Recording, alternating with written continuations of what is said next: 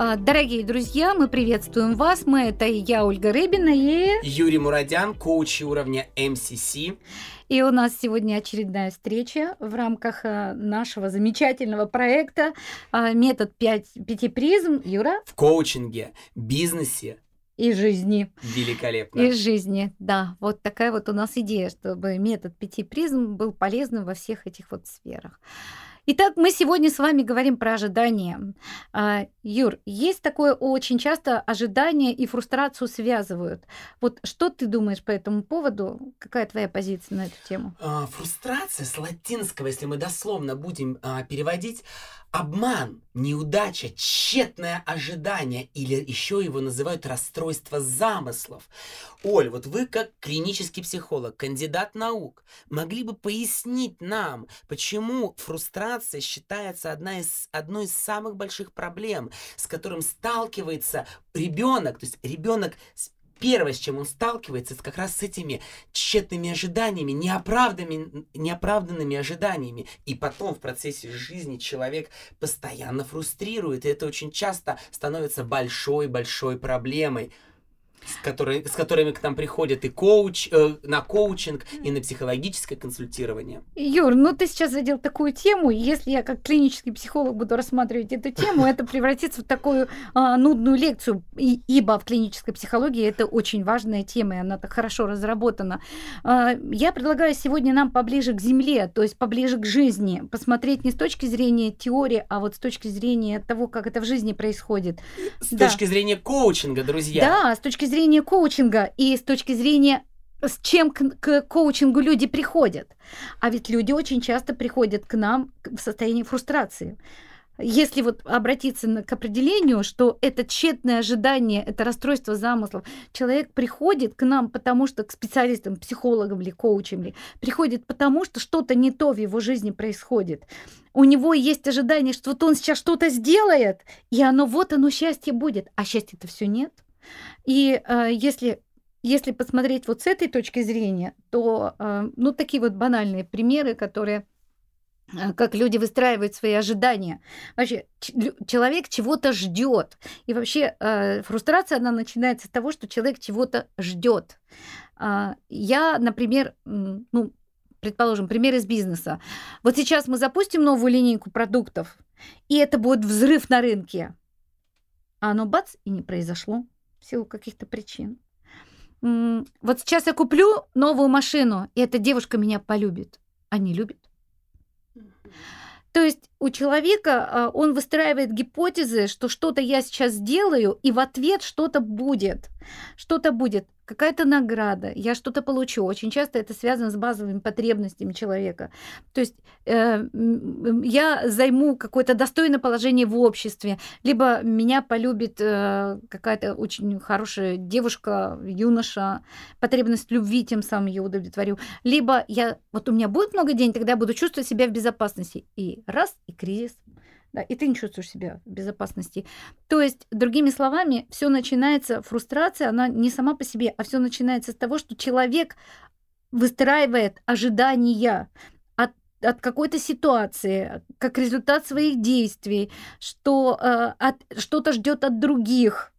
И когда он это не получает, то тогда мы говорим состояние фрустрации. И надо, надо сказать, что состояние фрустрации, оно бывает очень тягостным, и оно сопровождается таким э, негативным эмоциональным фоном, негативными переживаниями. Но бывает и позитивная фрустрация. И это тоже важно понимать, и это тоже важно осознавать, когда недостаточность чего-то заставляет нас развиваться. И Представьте себе, человек попал в такую ситуацию, когда он что-то сделал и не получил ожидаемого. Первая его реакция, конечно, он расстроился, это мягко будет сказано. А, но а вторая, когда включается уже рацию, что с этим делать, особенно если это повторяющаяся ситуация. И тогда человек начинает искать способы, что мне, может быть, что-то надо по-другому, может быть, что-то изменить надо. И вот тогда к нам и приходят коучем. К нам это коучем. И коучу важно тогда понимать, какая потребность была, не была здесь удовлетворена. И подходил ли тот способ, который выбрал человек для того, чтобы удовлетворить эту потребность.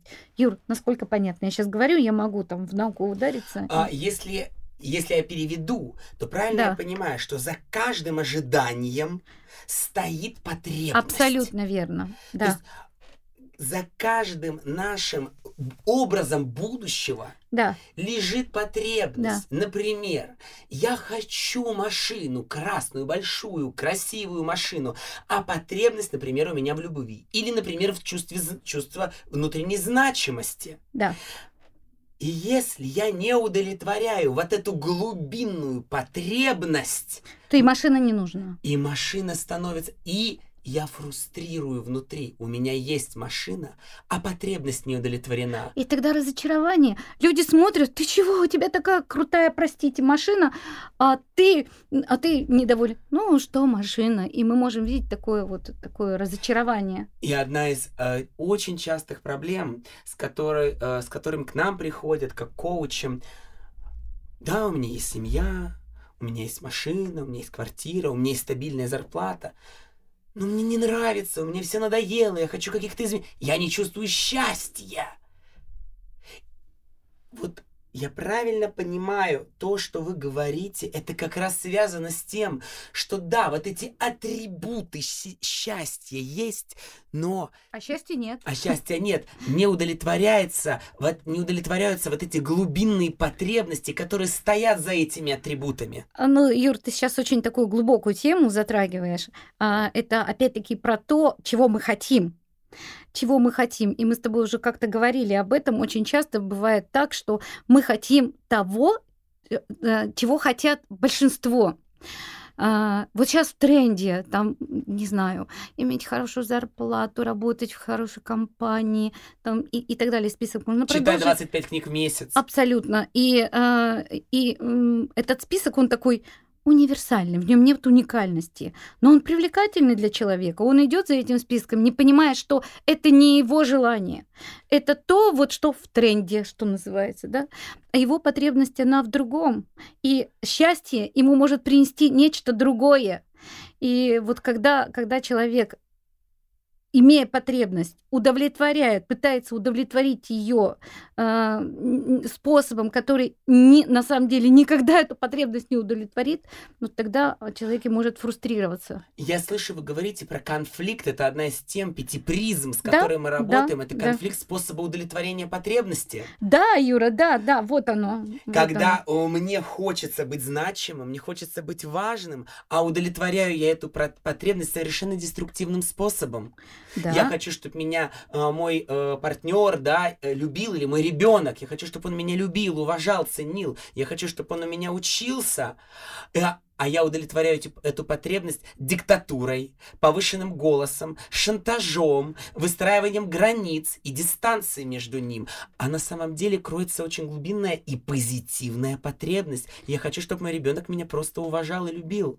Да, Юр, да, поэтому, поэтому одна из наших таких э, высоких задач в коучинге помочь человеку разобраться, чего же ты хочешь на самом деле и как ты пытаешься этого достичь. Э, Ну, надо сказать, что фрустрация очень часто э, связана и с нашими ожиданиями от других людей.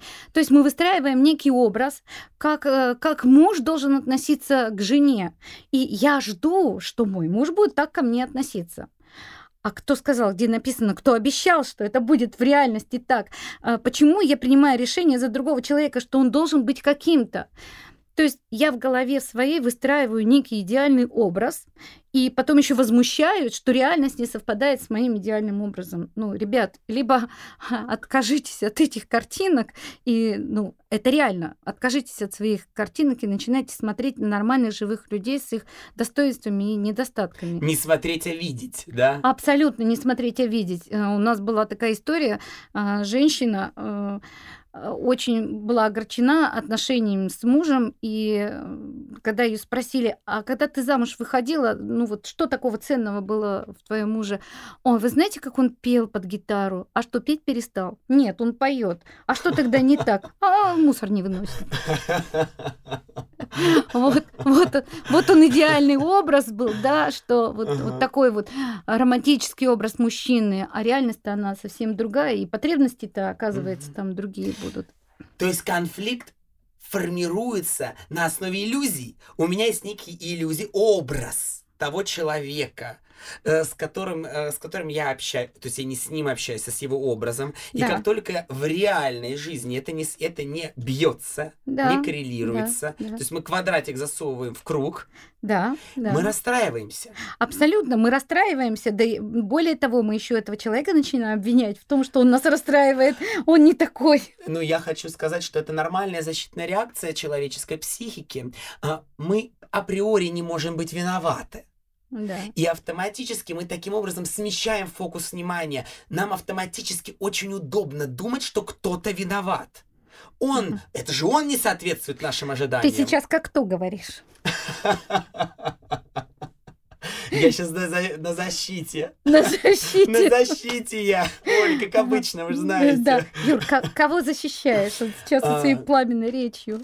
Э, смотрите, я в данный момент эм, защищаю отношение к себе. Мне очень хочется, а, и в коучинге, э, чему мы учим на пяти призмах, к себе относиться бережно. Настолько бережно, что позволить себе быть неправым. Потому что когда мы себя по-настоящему любим, когда мы себя по-настоящему ценим и уважаем, мы разрешаем себе учиться. А мы знаем, наш мозг обучается, когда он сталкивается со сложностью, когда он сталкивается с тем, что, для, что ему необходимо преодолеть. Именно в этот момент идет наращивание самих себя, наращивание своего потенциала. И, конечно, я в данный момент защищаю а, вот эту личность, которая, которая важно разрешить себе ошибаться и В том посмотреть числе в ее в ожиданиях. ожиданиях. Мгм. И разрешить себе один раз по-настоящему, может быть, разочароваться, но разочароваться не в отношении, не в человеке, а в этих ожиданиях по отношению к этому человеку. Посмотреть на этого человека в реальности трезвым взглядом, не, без очков ожиданий, и сказать, это действительно то, что я хочу.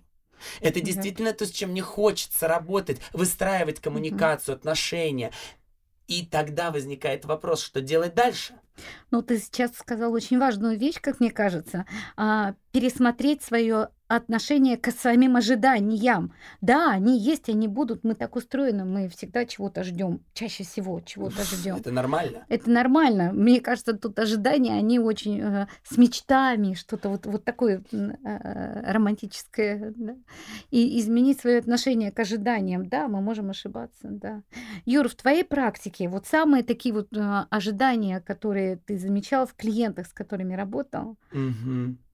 Ну, конечно, это бизнес. Э, Я помню, как э, предприниматели приходят с потрясающим, как им кажется, проектом, особенно если это стартап, э, и этот стартап у предпринимателя, у которого очень все хорошо, у него есть стабильный бизнес, который приносит много денег, и вот новая идея, и он приходит говорит, Юра, мне надо организовать процесс, выстроить систему, создать э, правильное смысловое поле.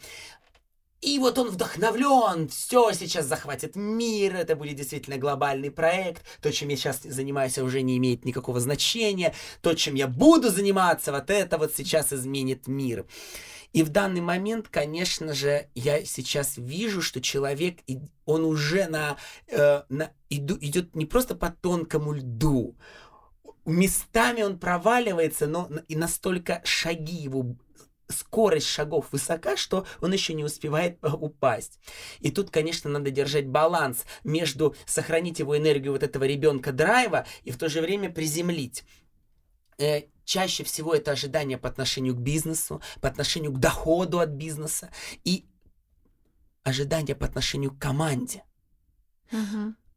Одна из ключевых проблем управленцев – это те ожидания, которые я выстраиваю по отношению к своей команде. Я жду от своих сотрудников, по отношению к команде, партнерам, сотрудникам. а партнерам это, это Мгм. просто одна из, одна из важнейших тем. И я знаю, вы работаете очень часто с партнерами, я работаю с Да, партнерами. И да. первое, с чем мы работаем, это с ожиданиями Друг от друга. друг от друга. Мы Да. начинаем с этого диалог. Друзья, расскажите по-честному, вот так вот искренне, что вы друг от друга ожидаете. И э, мы работаем с этим. Я называю это прочистить изображение. Мы чистим вот эти линзы, а иногда э, везет, и мы их снимаем, и человек начинает видеть, Мгм. и тогда мы начинаем, а, человек, клиент начинает реально оценивать компетенции сотрудников, выстраивать ожидания относительно этих компетенций, выстраивать ожидания по отношению к себе, адекватные. То есть идет, знаете, такая, я называю сонастройка. Сонастройка между моим желаемым будущим и той реальностью, то есть теми ресурсами, которыми я обладаю. Юр, вот какой, вот если нашим слушателям сейчас дать подарок, а, вопрос, который важно себе задавать для того, чтобы не было вот этих иллюзорных ожиданий. Первое. Человек выстраивает всегда какую-то теорию. То есть ожидание это некая теория. И вот первое, что необходимо сделать, э, признаться себе, что мои ожидания не есть реальность, это не есть правда, это есть гипотеза. То есть это четко, это гипотеза. Мой сотрудник не должен это делать. У меня есть гипотеза, что он может э, быть инициативным. У меня есть гипотеза, что он э, выполнит эту задачу. Мы с тобой сейчас на тонкий лед заходим, потому что в бизнесе есть понятие должностные обязанности, и тогда должен. Ты А. сейчас вот в отношении чего э, Э, вот этот вопрос? М, когда мы говорим про должностные обязанности, мы тут забываем, что это все-таки человек Ага. в первую очередь. Ага. И э, я сейчас говорю о расстройстве руководителя. Потому что э, сот- если я работаю с руководителем, то сотрудник э, в данном случае это лишь некий объект, с который может быть в нашем диалоге, а может не быть. Но первично, как э, клиент отреагирует на несостыковку. Потому что Да. если у человека будет понимание, ага, я ошибся в своих ожиданиях, в следующий раз при найме другого сотрудника Я буду это учитывать, Да. я буду учитывать. я буду это учитывать и понимать, что же мне надо, тогда как мне надо выстраивать диалог, чтобы уже на этапе собеседования или хотя бы на этапе первого месяца работы понимать, что он не будет соответствовать моим ожиданиям. Мне нравится, как наш разговор из русла клинической психологии перешел совершенно практически коучинг Ну, вы в знаете, бизнесе, да. я- я- мы- Да. э, у нас с вами такие две сильные стороны, у вас такая а, фундаментальная база, а мне где, где применить, и как это работает в жизни? А, давай, давайте уже экспериментировать, пробовать. Насколько я ответил на вопрос? Абсолютно ответил. И мне очень нравится, что есть возможность вот, э, э, нормальным людям в обычных житейских ситуациях э, задавать себе вопрос и тем самым помогать а, и принимать, что это всего лишь моя гипотеза. Это моя гипотеза. Это И один из э, важных вопросов, что я себе доказываю? Да. Что эта гипотеза мне доказывает, что я сам, в чем я себя убеждаю сейчас. Мгм. Это на самом деле, вот когда а, человек э, расстраивается, очень долго теоретизирует на, эту, на какую-то большую тему, а, можно задать себе вопрос, прямо выписать, что я сейчас сам себе доказываю. Да.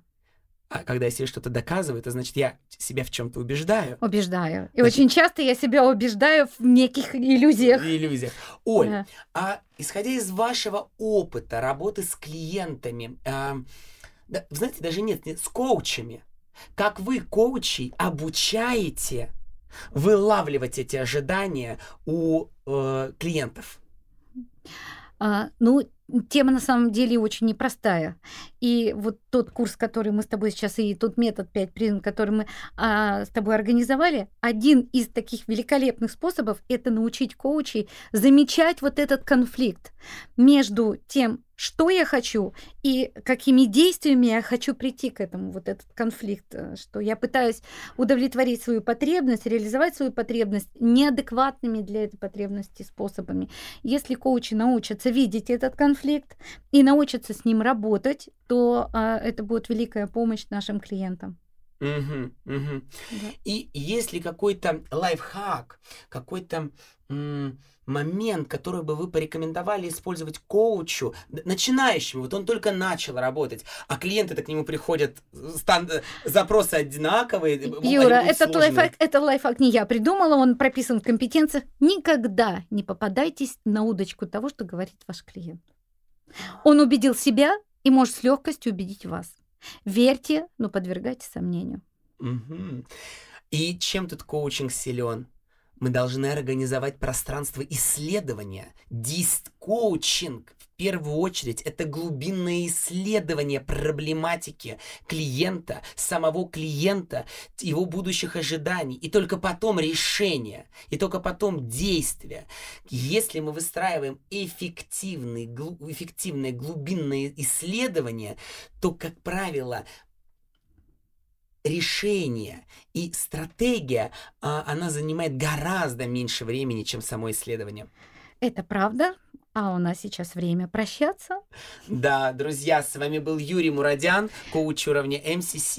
И Ольга Рыбина, коуч уровня МСС, коллеги. Друзья, до скорых встреч и э, подкаст, который вы сейчас слушаете, и я надеюсь, что вы чувствуете удовольствие и радость. Это пять призм в бизнесе, коучинге и жизни.